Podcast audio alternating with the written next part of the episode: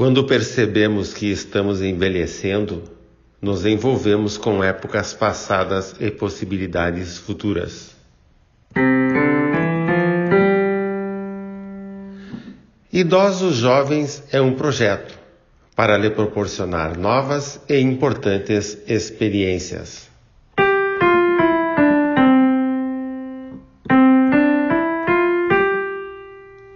Histórias de Velhos Episódio 5 Vida é mais que alguém.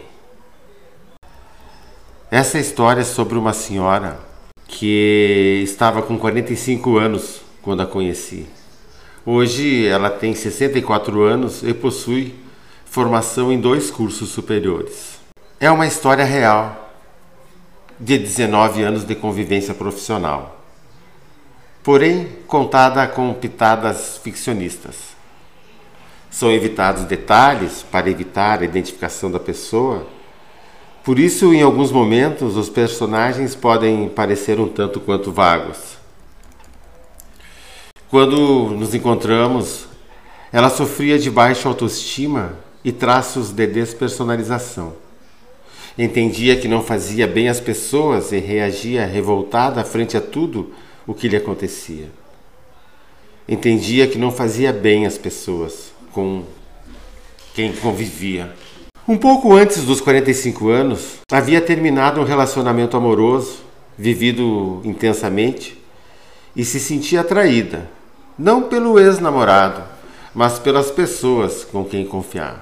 Estava desiludida e fazendo intensas autoacusações.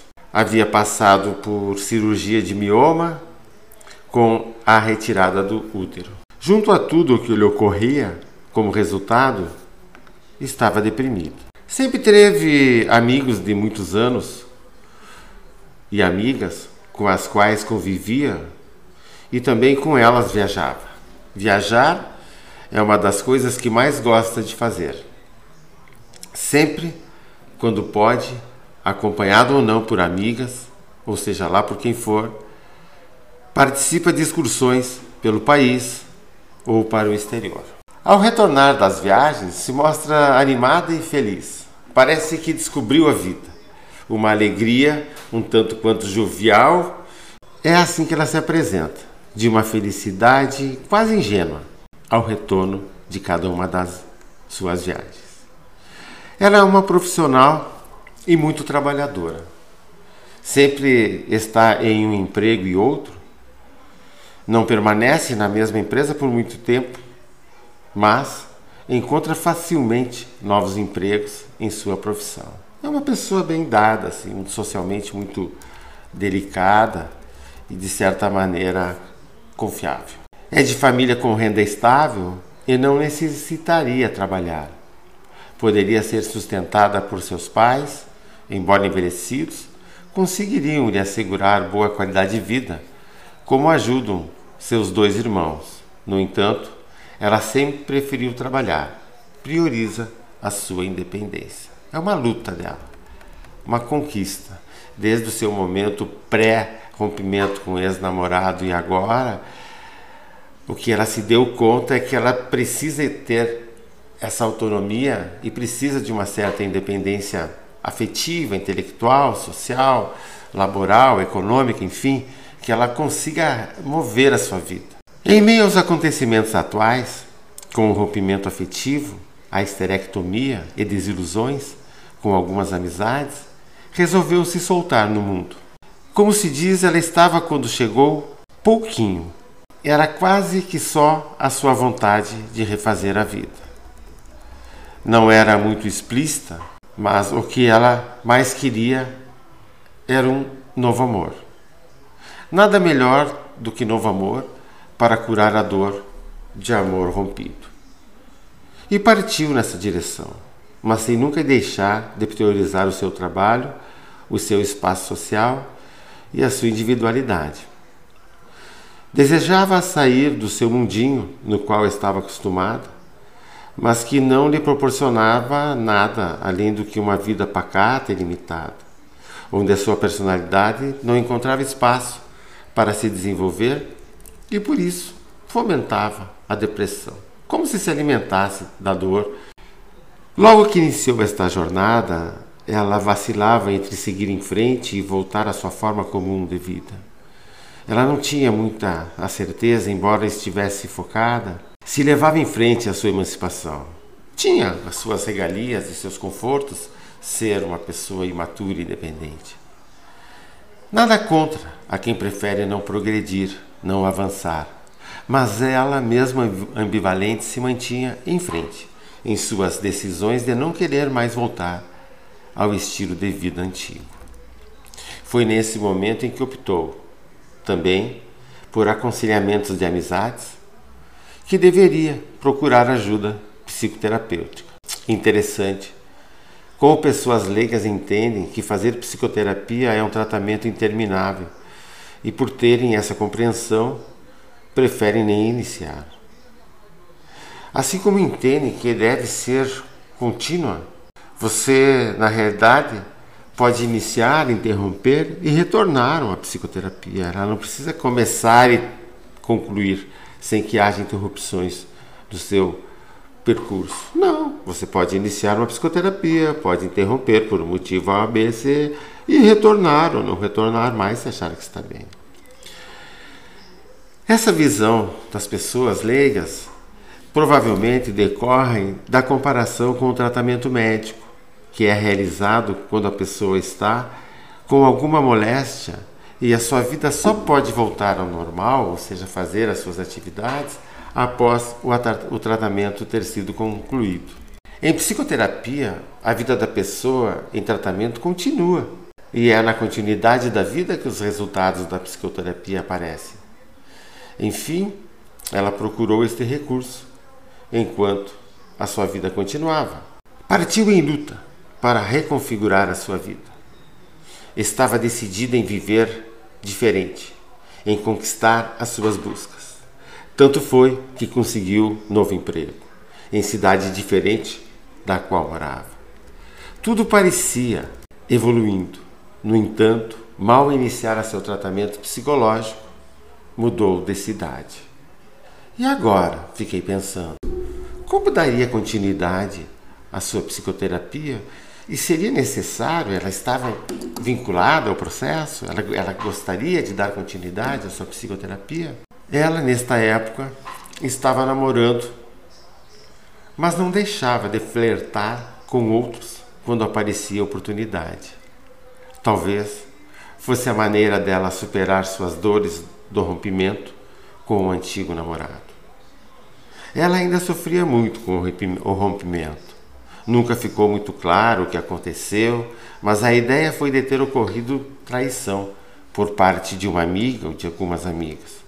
O meio onde ela convivia a decepcionou. Baixa autoestima é combustível para novos romances, sejam eles duradouros ou apenas motivos para se sentir melhor. Lutava para superar as limitações de sua formação familiar. Até hoje, para vocês terem uma ideia, com mais de 45 anos, ela não conseguia admitir para sua mãe que não era virgem. Para se ter uma ideia da moralidade familiar, a mãe a sugeriu que fosse morar em outra cidade, quando ela aventou a possibilidade de sair de casa para morar sozinha. Morando em outra cidade, argumentava a mãe, não precisaria justificar a ninguém sobre a sua vida e por que foi morar sozinha. O legado de, de submissão familiares sempre foram causas presentes durante todo o tratamento psicológico. Conforme suas concepções morais e ideológicas se transformavam, também a sua vida se modificava. Ela estava mais confiante e mais descontraída em seus relacionamentos afetivos e com as amizades. No entanto, a representação mental dos pais estava presente em tudo o que ela realizava. Por mais que a superassem, sempre estavam mentalmente presentes e em forma de moralidade, de procedimentos éticos rígidos, de condutas com poucas variações e permissibilidades. Estes são um dos conteúdos a serem trabalhados em psicoterapia. A influência dos pais no comportamento da pessoa em tratamento. Cabe esclarecer que quando as representações mentais são trabalhadas, não se está falando concretamente dos pais, mas sim sobre os pais. Na realidade, se está referindo como estes pais estão representados mentalmente na pessoa em psicoterapia. Muitas pessoas demoram a entender isso e se recusam a falar sobre eles, pois entendem estar criticando ou a estarem falando mal dos pais, se sobre eles alguns questionamentos são levantados. Não se está falando mal dos pais, costuma se dizer em psicoterapia, mas sim como eles foram interpretados pelo sujeito que está em tratamento. Ao distinguir as suas influências mentais deles próprios, é quando se obtém a própria conduta. Quer dizer, no momento em que se consegue distinguir as influências mentais que os pais ainda provocam, é a partir deste momento que se começa a fazer opções em segui-los ou não. Se devemos manter os legados familiares ou se podemos escolher em parte nosso, nossos destinos. Então é nesse momento que começamos a fazer escolhas é quando se obtém a própria conduta, a própria identidade, em outras palavras. Diferenciar os pais reais dos pais mentalmente representados é uma das constatações de superação pessoal em psicoterapia. O seu processo estava em andamento e ela se percebia menos possessiva em suas relações com amigos e mais desprendida de bens materiais, mas não rasgava dinheiro. Quando ela se mostra de uma certa forma mais desprendida nas suas relações, ela está temendo menos o abandono, temendo, temendo menos o abandono dos seus pares, dos seus amigos, mas também entendendo que os pais não têm mais por que a abandonarem. Eles também são idosos e ela já é uma senhora madura, não tem por que temer o abandono dos pais como uma forma de repreensão. Dava-se conta de que a submissão aos valores familiares lhe impedia de ser mais alegre e solta. E além disso, poderia ser a fonte de algumas das suas moléstias. Dava-se conta de que a submissão aos valores familiares lhe impedia de ser mais alegre e solta. Além disso, poderiam ser a fonte de algumas das suas moléstias. Uma delas pode ter sido a esterectomia embora não se possa afirmar certeiramente. Não apresentou motivo outros, no entanto, para tal adoecimento. A psicossomatização é um fato constatado, mas ainda permeada por muitos mistérios. No entanto, de maneira genérica se acredita que energias mentais não encaminhadas às suas finalidades retornam ao corpo de maneira maléfica. Ela se dava conta dessas reações e desejava vencê-las. Não mais queria manter a sua vida pacata. Isso era fato. Interrompia, vez e outra, o seu tratamento. Como sempre trabalhava em cidades que não eram a mesma de sua família, talvez até seguindo o legado da mãe de morar em outra cidade para não ter de dar explicações. Por estar morando sozinho, tinha, vez ou outro, dificuldades de vir à terapia e por isso interrompia temporariamente as consultas.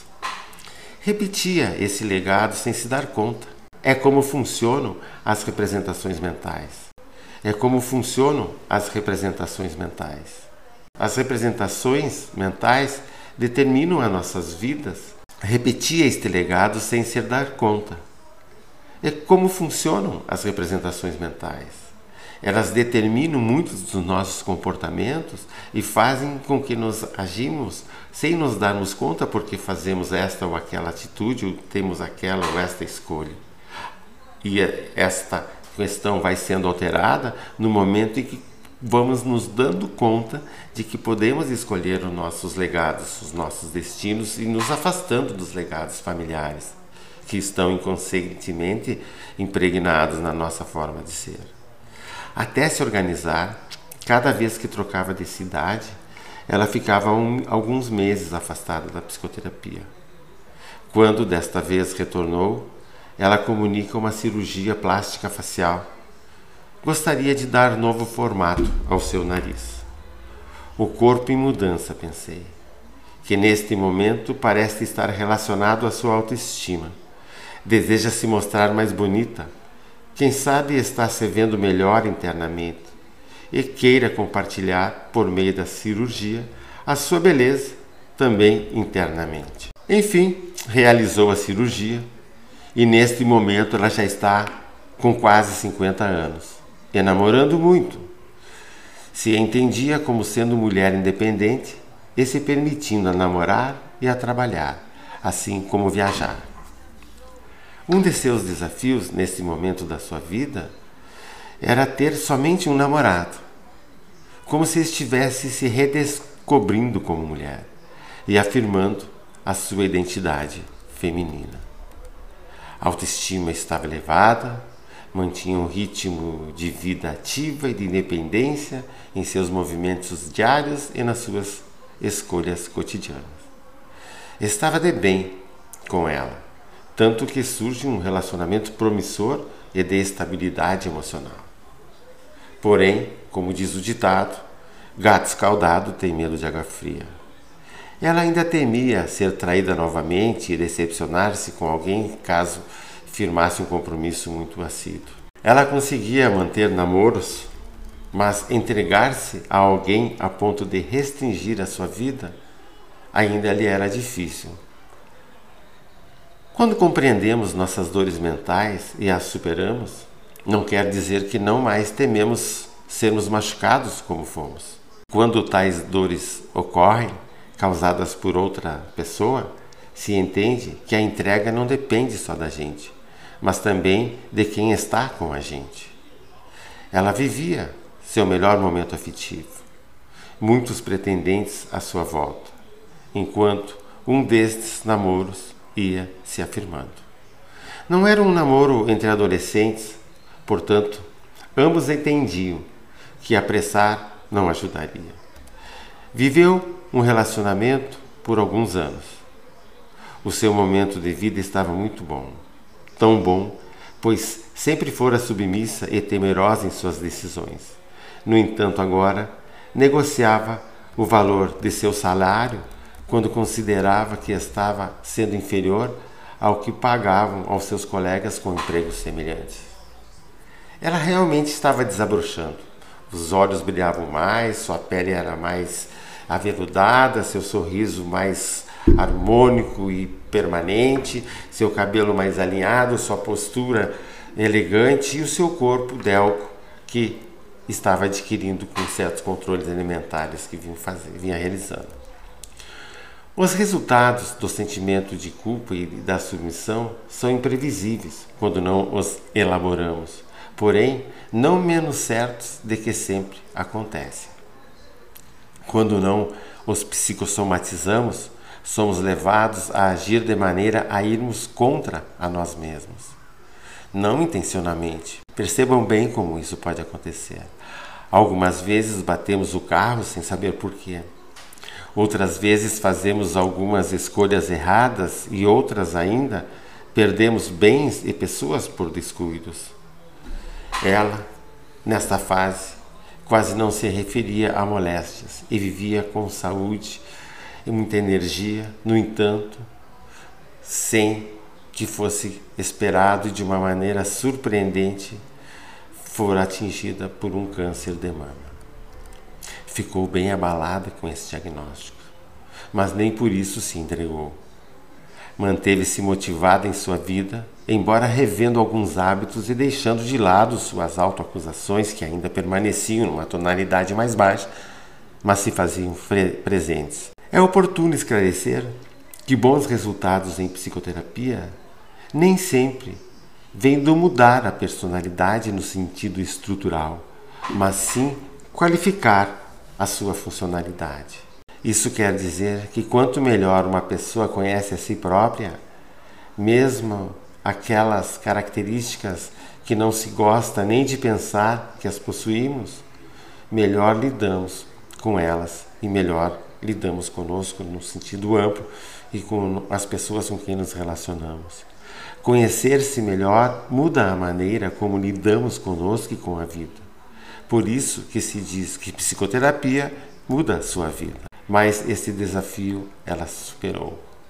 Realizou todas as etapas do tratamento e suplantou mais este obstáculo, que para muitos é, além de assustador, paralisante, quer dizer, se entrega. Viveu seu amor intensamente, aquele que iniciaram um tempo atrás, sem nunca perder a sua mobilidade pessoal, até o falecimento do companheiro. Hoje, com 64 anos, após superação deste luto, vive em busca de novos, novos amores e de viagens, como sempre fez. Está aposentada e se mantém motivada em tudo o que faz. Casos reais, mesmo mesclados com pitadas ficcionistas, revelam a vida como ela é, pois não despontam com finais fantásticos. Ao contrário, nos mostram como podemos mudar a nossa vida, desde que aceitemos que não se é perfeito e que nem precisamos tomar decisões apressadas e que aceitar ajuda profissional em algum momento pode ser bom. Vida é mais do que estar com alguém. Estar com alguém é muito bom quando há reciprocidade e oportunidade de crescimento para ambos. Não se vem a vida para se estar com alguém. É bom quando pode ser compartilhada com alegria. No entanto, se vem a vida para vivê-la. Espero que este episódio, Vida é Mais que Alguém, possa ter contribuído com você de alguma forma. Até